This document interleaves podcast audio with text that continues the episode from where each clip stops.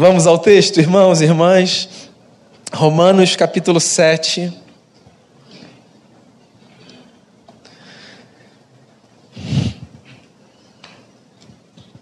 Romanos capítulo 7, eu vou ler do verso 15.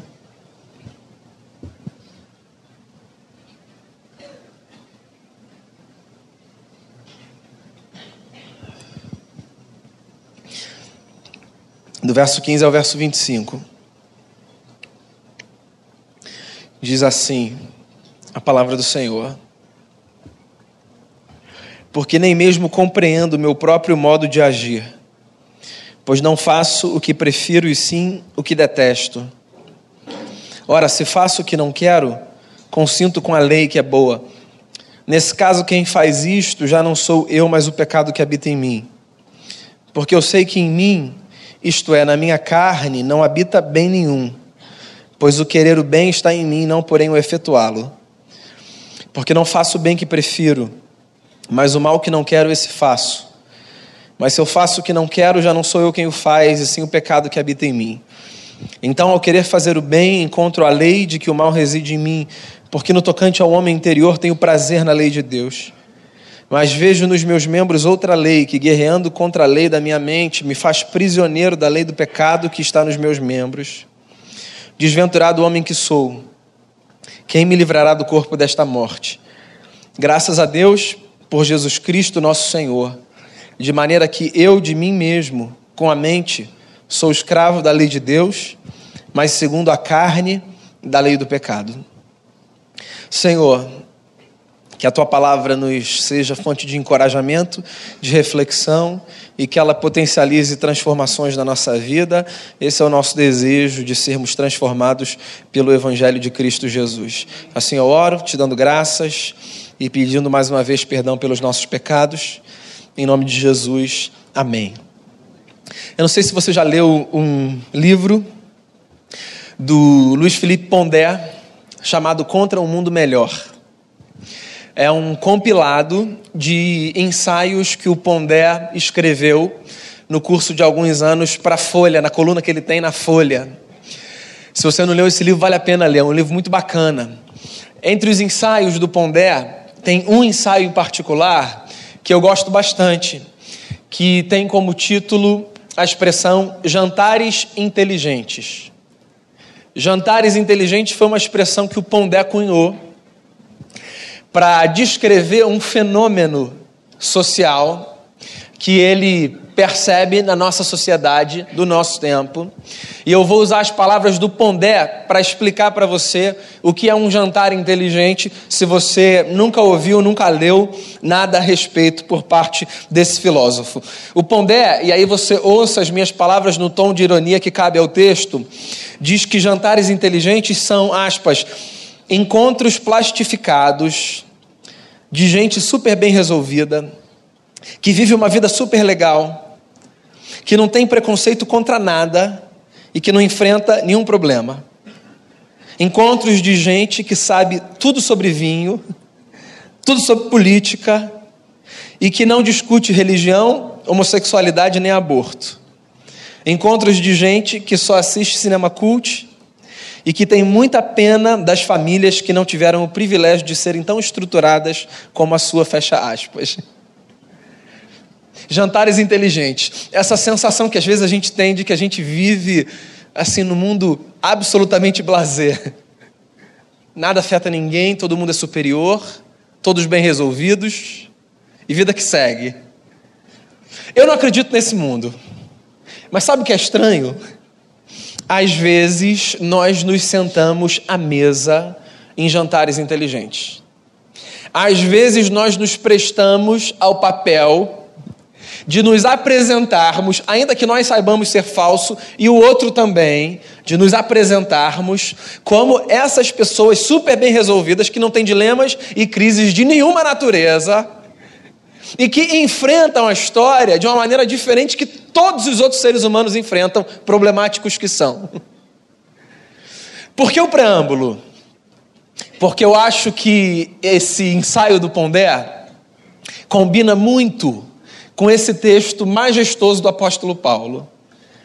Eu acho que dos textos de Paulo, e é difícil escolher um texto de Paulo, porque os textos de Paulo são geniais. Eu acho que dos textos de Paulo, poucos textos são tão poderosos quanto Romanos 7. Se você não sabe o que está acontecendo em Romanos 7, porque eu li o texto pela metade, deixa eu tentar explicar para você. Romanos 7, fazendo aqui uma analogia com a expressão do Pondé, é um texto que nos convida a sairmos da mesa sempre que nós nos percebemos vestindo essa máscara do sujeito que vai para o jantar inteligente. Romanos 7 é um texto que me faz abandonar a fome que eu tenho de vestir um moralismo para me apresentar para o próximo na sociedade como alguém superior. Romanos 7 é um texto que me chama para uma leitura honesta de quem eu sou, com todos os meus problemas e com todas as minhas crises. Romanos 7 é um texto que me coloca de alma despida diante do espelho. E eu acho que de vez em quando todos nós precisamos de um momento de alma despida diante do espelho. Então vamos lá. Como eu já disse aqui diversas vezes, quem escreve esse texto, ou quem fala aqui, é o apóstolo Paulo, talvez a nossa maior referência teológica do Novo Testamento. Dos 27 livros do Novo Testamento, 13 ou 14 são de autoria de Paulo. 14 se você inclui Hebreus como um texto de autoria de Paulo. Então nós estamos falando do homem responsável é, pela redação de metade do Novo Testamento. Se isso é importante para a gente, eu já não sei mais o que é importância do ponto de vista de referência de fé. E sabe por que eu gosto de fazer essa marca, olhar para esse texto? Porque, porque Paulo era quem era, ele devia ser o último homem a escrever algo tão verdadeiro e tão profundo sobre si. Olha só, se Paulo fosse um contemporâneo nosso, Paulo teria uma página no Facebook escrito embaixo, figura pública com aquele checkzinho azul do lado. Alguns milhões de seguidores. Muita interação, muito comentário. O Twitter do Paulo ia bombar. Paulo seria o tipo de gente que, para permanecer no lugar de figura pública, gente importante, precisaria ter a sabedoria de fazer uma distinção muito clara entre o seu ministério público e a sua vida privada, particular. Paulo precisaria ter o cuidado de não colocar foto da sua família, se ele a tivesse, de não falar onde ele estava, de não fazer check-in em nenhum restaurante de se limitar a falar publicamente daquilo que era abstrato e teológico e filosófico e que inspiraria pessoas, mas a guardar a sua particularidade para si. E você sabe por que o Paulo seria obrigado a fazer isso? Porque nós não admitimos que as nossas referências, que os nossos heróis, apresentem condições que desmascarem a imagem mitológica que nós construímos a respeito deles. Os nossos heróis precisam ser essa gente que vive numa condição semidivina. Eu já falei para você, né? É, lá na academia, uma vez eu descobri que eu tinha sido panelado do grupo de jiu-jitsu. Me tiraram do grupo do WhatsApp. Falei, pô, mudou bem com todo mundo aqui. O que está acontecendo que eu não estou nesse grupo, cara? Quero saber aí o que está acontecendo, o que vocês estão falando. Não, não, não, não. Você é pastor, você não pode ouvir as coisas que a gente fala. Assim, como se eu vivesse num outro mundo, né? Sabe aquele negócio da criança que quando vê a sua mãe e o seu pai fazendo alguma coisa que está muito fora daquele padrão de super-homem, de Mulher Maravilha, faz uma cara de não acredito. Sabe a criança quando aprende na escola, assim como ela veio ao mundo, e aí diz assim: meu pai e minha mãe não. Então, os nossos heróis, eles precisam ter aquela imagem assim, imaculada, perfeita. Eles são esses demiurgos, porque eles nos inspiram, e eles estão lá em cima, e eles não são gente como a gente. E se eles são, eu não quero nem saber, porque vai ser uma frustração Descobrir assim que meu pai não é perfeito, que minha mãe não é perfeita, que o pastor não é perfeito, que o maior líder da atualidade na minha área, que eu admiro, que eu sigo e que eu leio, não é perfeito. É melhor, a gente vive assim. Cultivar a imagem de que essa gente é uma gente que vive em outro patamar. Aí chega o Paulo, que é essa figura pública, responsável pela metade do Novo Testamento, e começa a escrever, assim, do ponto de vista teórico, sobre um conflito. Olha só, se você parar para pensar, todos os grandes pensadores, de todas as épocas, escreveram sobre um dilema que nós temos. O dilema do sofrimento resultado dos conflitos internos que nós vivemos. Todos os grandes pensadores colocaram sobre a mesa uma pauta. Nós somos gente de crise. Nós somos gente de contradição. Nós somos gente de problema. Esse rostinho bonito que se apresenta na rede social não é real. Porque lá no fundo, nós vivemos dilemas mil. O Paulo era um sujeito com uma formação assim impoluta, que sabia dialogar filosoficamente com os referenciais do seu tempo, e como tal, ele começa escrevendo esse texto na primeira metade do capítulo 7, de maneira muito abstrata e teórica. Então ele começa dizendo assim: é, nós temos um conflito, nós vivemos uma luta, pecado, graça, querer realizar. Aí chega uma hora que eu acho que ele pensa assim: não, calma aí, esse negócio está muito intangível. Deixa eu tentar explicar para essa gente a vida como ela é. E aí ele fala de si. É engraçado que ele podia ter falado assim: eu tenho um amigo muito problemático.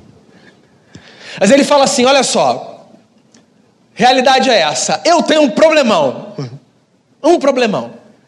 Eu tenho dentro de mim uma força que eu não sei de onde vem, mas que é louca, que me perturba, porque às vezes ela me empurra para uma direção que eu sei que é a direção contrária da direção que eu devo ir. E essa força me consome. E às vezes ela me vira do avesso, e às vezes eu consigo dominá-la, às vezes ela me domina. E eu tenho um problema, uma luta diária. Todos os dias eu brigo com essa força interna, que me coloca diante de realidades às vezes assustadoras. Vê se não é assim. Tem coisa que a gente não quer que ninguém saiba. Deixa eu de trás para frente. Tem coisa que a gente não tem problema para falar para ninguém. Tem coisa que a gente fala para um grupo assim, de vai, amigos e conhecidos. Tem coisa que a gente fala com um grupinho. Tem coisa que a gente fala com a mulher, com o marido, com o amigo mais próximo. Tem coisa que a gente não gosta de lembrar. Ou seja, a gente não gosta nem de falar com a gente sobre aquilo. Porque nós somos esses seres, cheios de conflito, cheios de contradição. Você sabe de uma coisa? A caminhada de fé não é uma caminhada que se propõe a nos ajudar a viver acima dos conflitos.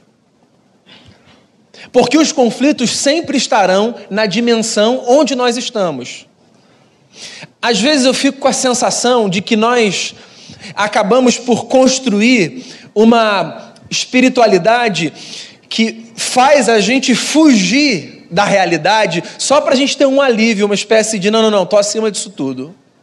A gente não está acima disso tudo, a gente está no meio disso tudo.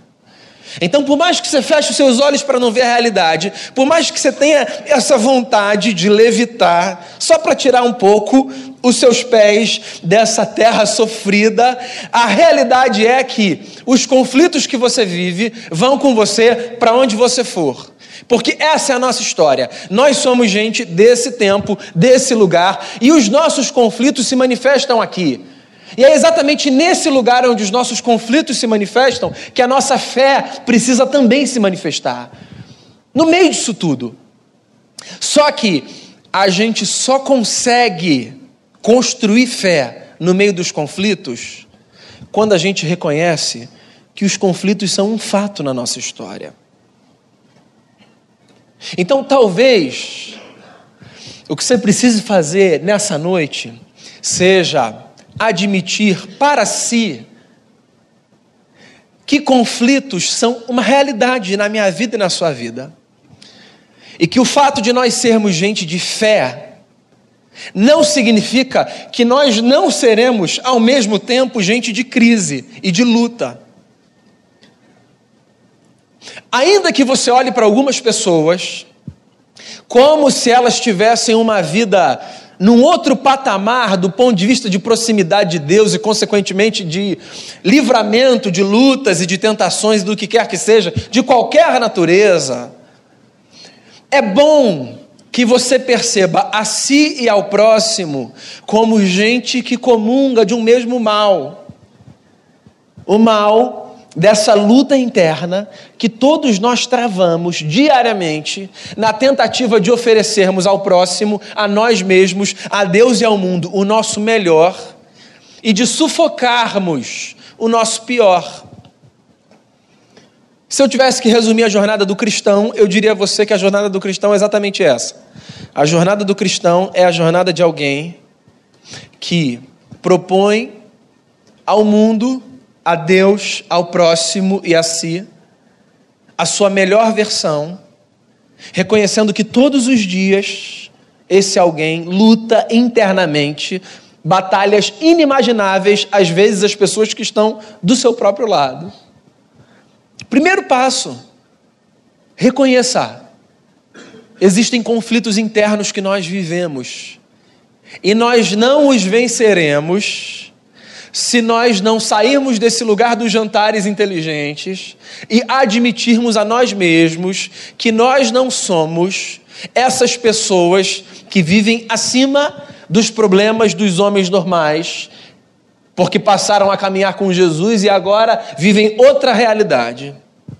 Você sabe que uma das frases prediletas minhas acerca de Jesus é: Jesus é aquele que foi tentado em todas as coisas e não pecou. Sobretudo a primeira parte, ele é aquele que foi tentado em todas as coisas. Inclusive, essa é uma das razões pelas quais eu sou seguidor de Jesus de Nazaré. Porque Jesus de Nazaré é apresentado na Bíblia como um Deus que se identifica comigo, não no fato de fazer de mim alguém mais divino, mas no fato de fazer de si, por amor, alguém mais humano. Jesus se identifica comigo e com você na nossa humanidade, na nossa fragilidade, nas nossas lutas, nas nossas tentações. E é isso que eu acho fascinante nele. E aí a segunda parte da frase, mas não pecou, assim, me serve como uma inspiração de que nas lutas que eu travo existe a possibilidade de eu vencer a minha pior versão. Reconheça, existem conflitos que eu e você vivemos.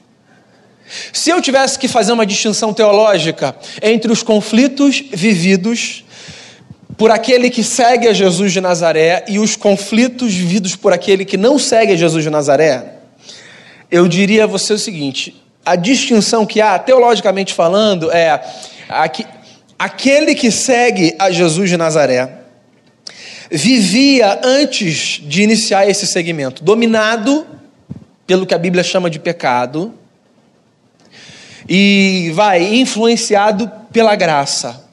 E depois que ele passa a seguir Jesus de Nazaré, ele vive liberto pela graça, influenciado pelo pecado.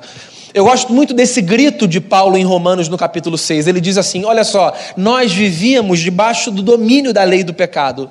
Mas agora a graça de Deus nos libertou, ou seja, o Evangelho expandiu a nossa consciência, o Evangelho abriu os nossos olhos, o Evangelho nos fez perceber que por causa da vida de Jesus, do exemplo de Jesus, da ética de Jesus, da obra de Jesus, da graça de Jesus, nós não precisamos mais viver a nossa pior versão. Você não precisa de uma definição religiosa nos termos. Pensa assim: a vida no pecado é a vida na sua pior versão. O seu pior é assim o que nós chamaríamos de pecaminoso. E o seu melhor é o que nós chamaríamos de gracioso. E pela perspectiva bíblica, o seu melhor só vem à tona a partir da consciência do Evangelho de Cristo e de um trabalho da presença graciosa de Deus mediante o seu Espírito na nossa vida.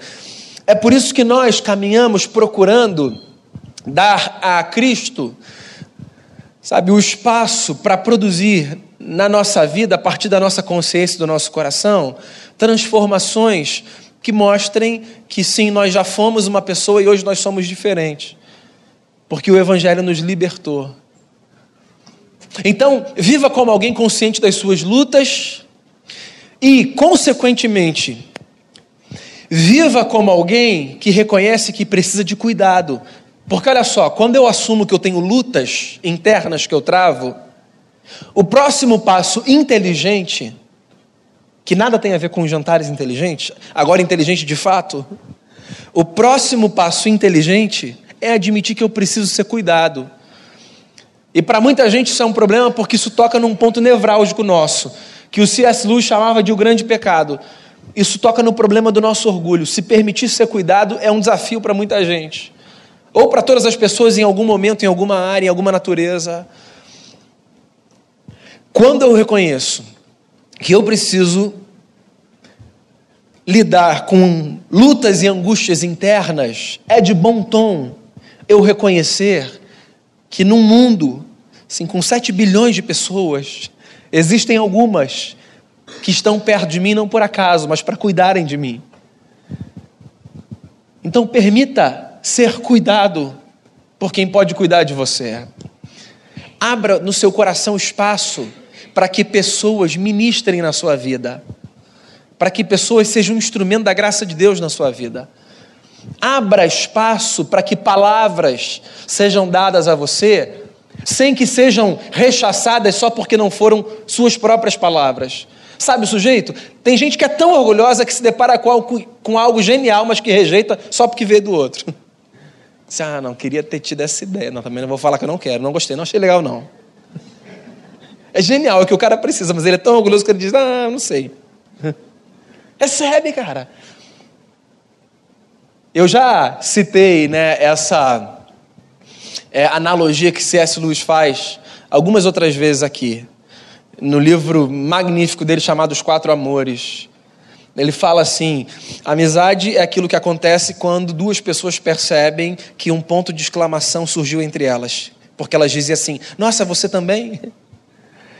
E quando eu percebo que entre mim e alguém há um nossa, você também, eu me dou conta de que esse alguém, assim, tem alguma coisa para me oferecer e eu tenho alguma coisa para oferecer a esse alguém. E os nossos encontros precisam mais, precisam ser mais do que encontros ao redor de uma mesa onde nós falamos sim, sim. Viu lá o problema da África? Nossa, terrível, hein? E viu, viu essa é, a, a, Dilma, olha, a Dilma já saiu, mas a gente ainda está falando dela. E o PT, e olha, e o, o Temer, e isso e aquilo, e a gente está só ali na superfície, né? falando da vida com uma profundidade, com uma sabedoria, com uma competência, assim, com o nosso diploma de cientistas políticos que todos agora temos. E, e se a gente descer um pouquinho, sabe, de profundidade, a gente vai ver que há questões tão verdadeiras e profundas que precisam ser atacadas na nossa história. Às vezes Deus coloca pessoas do nosso lado que seria um instrumento da sua cura, da sua graça e da sua ministração na nossa vida, e a gente despreza isso, ignora isso. Então tenha a sensibilidade de perceber as pessoas que estão perto de você. A gente pode se beneficiar muito da sabedoria, das habilidades, da paciência, da oração e da competência do próximo. E a gente pode oferecer ao próximo muito, sem que necessariamente a gente tenha que oferecer recurso ou o que quer que seja também faz parte, mas há outras coisas que você pode dar ao seu próximo, que talvez estejam dentro de você e que para elas você nem atende. Reconheça que há conflitos, reconheça consequentemente que você precisa de cuidado e reconheça que você pode deixar de lado todas as máscaras que às vezes você pretende usar e eu também e que nos faz gastar tempo pretendendo ser o que nós não somos. Olha só, é verdade que, num certo sentido, todos nós vestimos máscaras sociais o tempo todo, né? São as nossas personas. A psicologia vai falar disso. Ok, elas fazem parte. Eu sou pai, eu sou pastor, eu sou psicólogo, eu sou amigo. Por outro lado, existem máscaras que não dizem respeito às nossas personas. Existem máscaras que se limitam a desempenhar o papel de serem esses instrumentos que fomentam moralismo e mentira no curso da existência e que nos impede de sermos quem nós somos. Está aí outra razão pela qual sou fascinado pela fé cristã. Porque a fé cristã me apresenta um Deus diante de quem eu não preciso pretender ser nada, porque Ele sabe quem eu sou e me ama do mesmo jeito. A fé cristã é um convite para que nós deixemos de pretender ser e para que nós sejamos quem nós somos, pela graça de Deus em Cristo Jesus. E mais do que isso, para que nós nos permitamos ser transformados em quem nós podemos ser, por causa daquilo que o Espírito Santo pode fazer na minha vida. Então, olha só, três coisas. Para de pretender ser alguma coisa que você não é. Do ponto de vista da máscara que te esconde. Vá para o lugar de alguém que vive os seus conflitos com honestidade, que recebe a ajuda do próximo e que vive a vida com interesa. E acima de todas as coisas, reconheça que esse dilema angustiante de luta interna que todos nós vivemos pode ser minimizado no presente e eliminado no futuro a partir da sujeição da sua história a Cristo Jesus. Eu gosto da forma como Paulo termina o texto. Ele termina dizendo assim: Eu sou um homem desgraçado, quem vai me livrar do corpo dessa morte? Só um parênteses aqui, você sabe por que o Paulo fala isso? No Império Romano, no primeiro século, quando alguém matava alguém, quando um homicídio era cometido, uma das possíveis penas era é, o que tinha matado alguém carregar atrelado ao seu corpo o corpo de quem ele tinha tirado a vida. Aquela pessoa caminharia pelas ruas do império, carregando o corpo da morte junto ao seu, tendo diante dos olhos de todos, o atestado de que ali estava um homicida. Paulo diz assim: Eu tenho um corpo de morte preso ao meu, que não é um corpo físico, é um corpo espiritual, existencial. É o homem que eu fui, o homem na minha pior versão. Esse negócio está preso. E eu quero me livrar desse negócio. Está amarrado aqui. Será que foi daí que surgiu o está amarrado? Mais uma piada péssima, né? Eu vou parar. Eu vou parar, eu vou parar. Juro que eu vou parar. Edita isso daí, por favor, pessoal. Da... Daí ele termina dizendo assim: graças a Deus por Cristo Jesus. Cristo me livra do corpo dessa morte. Ele rompe essa corda que me amarra a minha pior versão e ele me liberta para viver o meu melhor. Então Cristo é aquele que te liberta para viver o seu melhor. A minha oração nessa noite é para que a consciência do Evangelho sobre você te ajude a lutar internamente a luta que você vive. E que você, sobretudo diante de Deus, abandone a pretensão de ser quem você não é.